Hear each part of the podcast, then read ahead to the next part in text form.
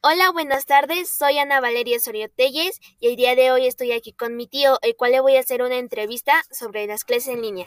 Hola, tío, ¿cómo estás? Hola, sobrina, muy bien, muchas gracias. ¿Qué opinas tú sobre las clases en línea? Actualmente eh, son muy buenas eh, por dos razones. La primera es que tenemos cierto grado de protección, tanto los estudiantes como los docentes, como las personas que tienen la oportunidad de quedarse en casa.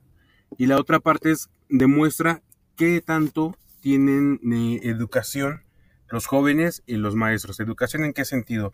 Eh, yo estaba leyendo apenas un reportaje en el cual mucha gente dice, es que las personas no aprenden en línea. Eso es mentira. Realmente si la persona quiere aprender, tiene todas las herramientas necesarias en su casa, como es una computadora, como son libros, para poder informarse más acerca de los temas que se están viendo día a día.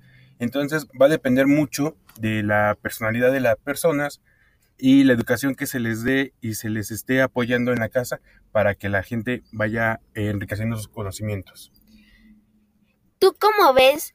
Tú por ser mi tío eh, tienes varios sobrinos. ¿Tú cómo ves nuestro nivel? ¿Cómo ves de que unos vayan en primero, yo que esté en tercero? ¿Podrías darnos tu punto de vista? Bueno, actualmente, como les comentaba hace ratito, el nivel depende de cada persona.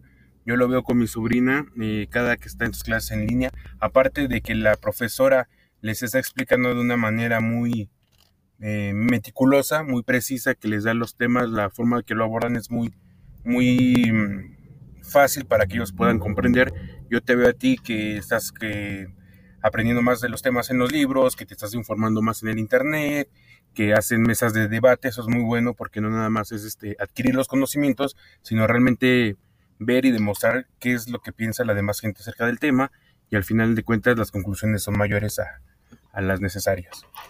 Ok, muchas gracias tío, eso es todo. Nos vemos, hasta luego.